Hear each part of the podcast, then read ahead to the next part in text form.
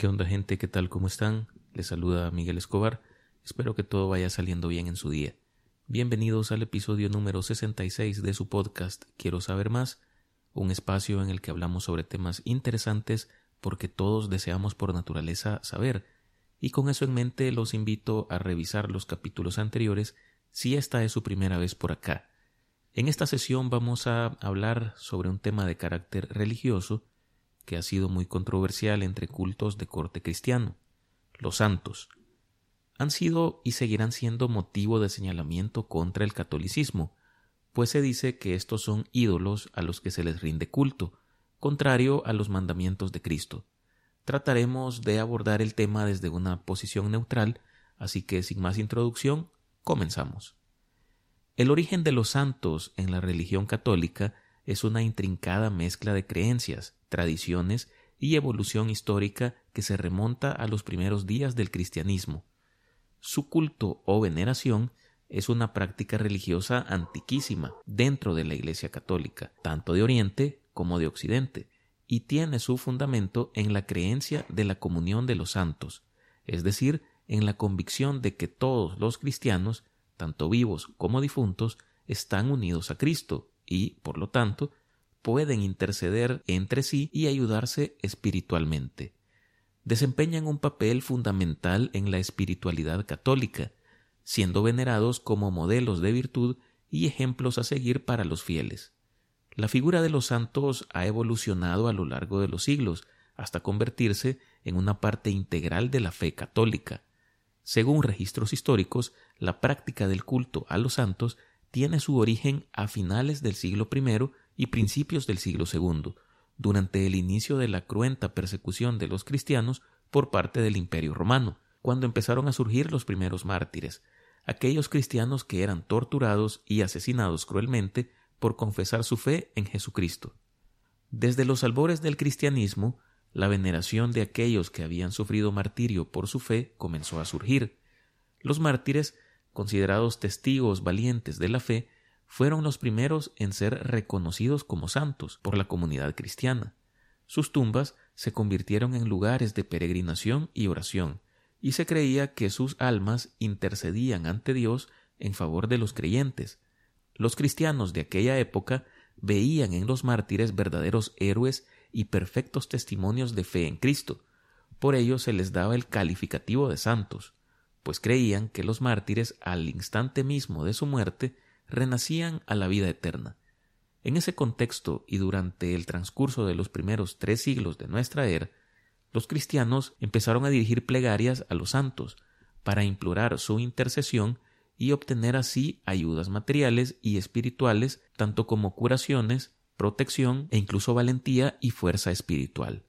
Recordemos que en los inicios del cristianismo, la máxima autoridad en gran parte del mundo era el emperador romano de turno, y al ser un movimiento novedoso, con una doctrina incipiente y hasta cierto punto revolucionaria, las persecuciones contra los primeros cristianos fueron el común denominador. Los seguidores del cristianismo primitivo fueron perseguidos, arrestados y en muchos casos ejecutados debido a su negativa a adorar a los dioses romanos e incluso a la misma figura del emperador, y también como resultado de su lealtad exclusiva a Jesucristo. Estas persecuciones ocurrieron principalmente en los primeros siglos después de Cristo, cuando el cristianismo era una religión minoritaria y desafiaba las creencias y prácticas religiosas dominantes en el imperio romano. Algunos períodos notables de persecución contra los cristianos incluyen la persecución ejecutada por el emperador Nerón, quien gobernó en Roma entre el año 64 al 68 después de Cristo. Este emperador es conocido por haber llevado a cabo una de las primeras y más notorias persecuciones contra los cristianos en la historia del Imperio romano. Su actitud hacia los cristianos se relaciona principalmente con el gran incendio de Roma en el año 64 de nuestra era. Esto causó una gran destrucción en la ciudad. Nerón enfrentó críticas y sospechas de que él mismo había ordenado el incendio para poder realizar ambiciosos proyectos de construcción en la ciudad. Pero para desviar la culpa de sí mismo, Nerón decidió culpar a los cristianos por el incendio y usó esta acusación como una oportunidad para perseguirlos y desviar la ira del público hacia esta minoría religiosa. Durante la persecución, los cristianos fueron arrestados, torturados y ejecutados en formas crueles y públicas. Se dice que se les llegó a utilizar como luces humanas durante las noches, siendo empalados y quemados vivos en los jardines del emperador. La persecución de Nerón se caracterizó por su brutalidad y su intento de presentar a los cristianos como chivos expiatorios convenientes para la calamidad que había afectado a Roma por aquel tiempo. Se cree que durante este período fueron asesinados los apóstoles Pedro y Pablo. Otro emperador que ejerció una gran persecución en contra de los cristianos fue el emperador Domiciano, entre el año 81 al 96 después de Cristo. Durante la regencia de este emperador se llevaron a cabo persecuciones dirigidas contra aquellos que se negaban a adorar al emperador como un dios. Algunos historiadores modernos argumentan que la percepción de Domiciano como un perseguidor implacable de los cristianos podría estar exagerada o basarse en informes inexactos. Sin embargo, es indiscutible que Domiciano promovió una política de lealtad religiosa al emperador y al culto imperial, lo que podría haber llevado a la persecución de aquellos que se resistían a esta adoración, incluidos los cristianos, pero no de manera exclusiva. Se cree que este periodo resultó en la muerte de varios cristianos, incluido el apóstol Juan. Continuando con esta línea, otro emperador que también ejerció algún tipo de persecución en contra de los primeros cristianos fue el emperador Trajano, entre el año 98 al 117 de nuestra era. Este emperador tuvo un enfoque muy pragmático respecto del trato hacia los cristianos. Una de las fuentes principales que proporciona información sobre la actitud de Trajano hacia los cristianos es una correspondencia entre él y el gobernador romano Plinio el Joven, quien escribió una carta a Trajano en la que buscaba eh, algún tipo de orientación sobre cómo lidiar con los cristianos en su provincia, ubicada en Bitinia, lo que es la actual Turquía.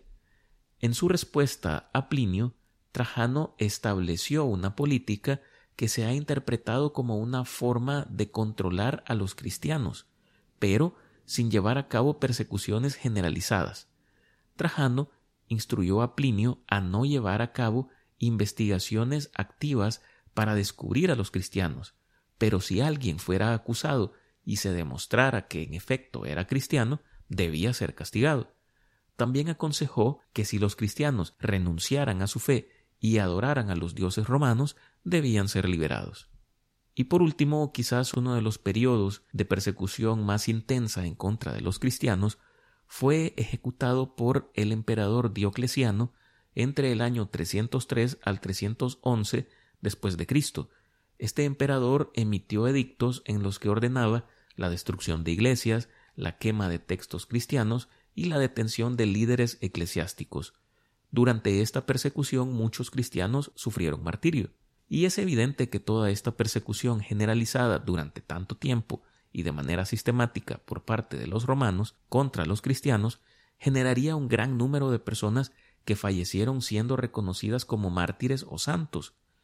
Y a medida que la Iglesia cristiana se organizaba y expandía, se desarrolló un sistema más formalizado para reconocer y canonizar a los santos, Varias de las pruebas que demuestran que el culto de los santos se originó en la iglesia primitiva se encuentran en las actas de los mártires, como se muestra, por ejemplo, en el acta de martirio de San Policarpo, discípulo del apóstol San Juan y obispo de Esmirna, y que murió en la hoguera en el año 155. En esta acta se menciona, pudimos recoger los huesos del mártir, más valiosos que piedras preciosas y más estimados que oro puro, los cuales depositamos en un lugar conveniente. Allí, según nos fuere posible, reunidos en júbilo y alegría, nos concederá el Señor celebrar el natalicio del martirio de Policarpo, para memoria de los que acabaron ya su combate y ejercicio y preparación de los que tienen aún que combatir. En los primeros siglos, la canonización no seguía un proceso uniforme, y diferentes comunidades eclesiásticas tenían sus propios métodos para reconocer a los santos locales. Con el tiempo, se establecieron normas y criterios más consistentes para la canonización. En el siglo X, el Papa Juan XV desarrolló un proceso más formalizado para la canonización. Sin embargo, el proceso variaba según la región y las prácticas locales. Se requería una investigación exhaustiva de la vida del candidato y de sus virtudes. Los milagros atribuidos a su intercesión también eran considerados. El Papa se convirtió en la máxima autoridad en la declaración de santidad, y se requería una cuidadosa investigación y aprobación de los méritos del candidato. Se buscaba evidencia de virtudes heroicas, milagros y la influencia continua del candidato en la vida de los fieles. En el siglo XIII, el Papa Gregorio IX estableció reglas más estrictas para el proceso de canonización. Se introdujo un proceso de doble milagro, que requería dos milagros verificables para la canonización. Además, se estableció la figura del llamado abogado del diablo, un crítico interno que presentaba argumentos en contra de la santidad del candidato. En los siglos XVI y XVII, el Papa Sixto V estableció la Congregación para las Causas de los Santos, que supervisa y regula el proceso de canonización.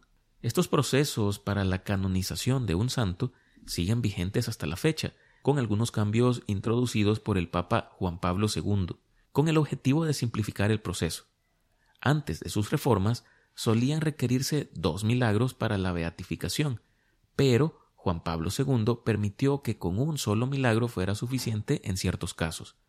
Esto, juntamente con otros cambios de enfoque en el proceso, permitió que tanto la beatificación como la canonización se llevaran a cabo más rápidamente. El culto a los santos también se vio influenciado por la relación entre la Iglesia y la cultura popular. Durante la Edad Media, la devoción a los santos creció de manera significativa, y las reliquias de estos se convirtieron en objetos de gran veneración. Las peregrinaciones a santuarios y la construcción de iglesias dedicadas a los santos, específicamente dedicadas a los santos de manera específica, se convirtieron en manifestaciones visibles de la fe popular. A lo largo de los siglos, los santos llegaron a cumplir funciones específicas dentro de la Iglesia. San Patricio se convirtió en el patrono de Irlanda, mientras que Santa Teresa de Ávila fue reconocida como la patrona de los escritores y Santa Brígida como la patrona de los poetas. Estos patrones y patronas proporcionaban modelos espirituales y protección para diferentes profesiones y grupos de personas. Es más, durante la expansión del cristianismo en el mundo, especialmente en Europa y América Latina, los misioneros y colonizadores católicos a menudo bautizaban a las nuevas localidades con nombres de santos. Esto simbolizaba la intención de infundir la fe cristiana en la región y establecer una presencia religiosa así como también un acto de invocación de la protección y bendición del santo sobre la comunidad. El concilio de Trento, en el siglo XVI, reafirmó la importancia de los santos en la vida de los católicos y su capacidad para interceder ante Dios, en nombre de los creyentes. A medida que las misiones católicas se extendían por el mundo, nuevos santos se incorporaban al calendario litúrgico, representando diversas culturas y contextos geográficos. Los santos continúan siendo una parte fundamental de la vida espiritual católica, siendo venerados en oración, arte religioso y devoción popular por todo el mundo. Pero momento, el concepto de santo no es exclusivo de la religión católica, aunque la forma en que se entiende y se practica puede variar entre diferentes religiones y tradiciones.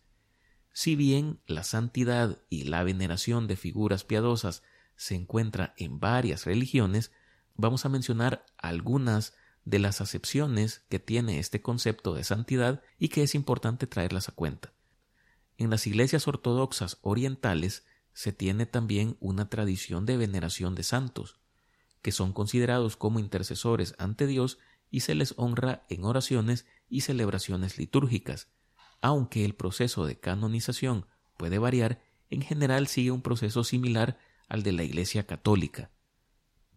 Recordemos que este tipo de iglesias también son de corte cristiano, por lo que tienen muchas similitudes con la Iglesia católica. En el Islam, el concepto de santidad se manifiesta en la veneración de los profetas y figuras piadosas. Si bien no existe una idea de canonización en el mismo sentido que en el cristianismo, los musulmanes veneran a figuras como profetas y también a los wali o sufíes, que son como una especie de santos, por su cercanía a Dios y su vida virtuosa. En el hinduismo se venera a diversos santos y maestros espirituales, conocidos como gurús, debido a su iluminación y conocimiento espiritual.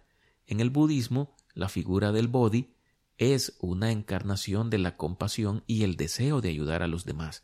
A menudo es venerada como una figura sagrada. En muchas otras religiones también hay figuras consideradas como santas o piadosas, debido a sus virtudes y su relación especial con lo divino. Estos conceptos pueden variar ampliamente según las creencias y las tradiciones religiosas, pero no debemos confundir este término con el de la santería, ya que ésta podríamos decir que es una religión muy aparte de la fe cristiana, y si bien es cierto, utilizan figuras parecidas a las de los santos católicos, esta costumbre deriva de la época de la conquista en la que los creyentes de esta religión, de origen africano, utilizaban las figuras para enmascarar a sus propios santos, entre comillas. Pero sobre este tema de la santería he decidido que vamos a platicar en otro episodio por ser un tema muy extenso. Por el momento vamos a cerrar este capítulo, no sin antes agradecerles por escucharme y pedirles que se suscriban, califiquen y compartan este podcast en su plataforma preferida o con sus amigos, familiares, compañeros o con quien ustedes deseen. Síganme en Twitter como Miguel Escobar y en Instagram como Quiero Saber Más. Nos escuchamos en la próxima para conocer un poco más sobre un nuevo tema. Me despido de ustedes como siempre deseándoles lo mejor, cuídense y hasta pronto.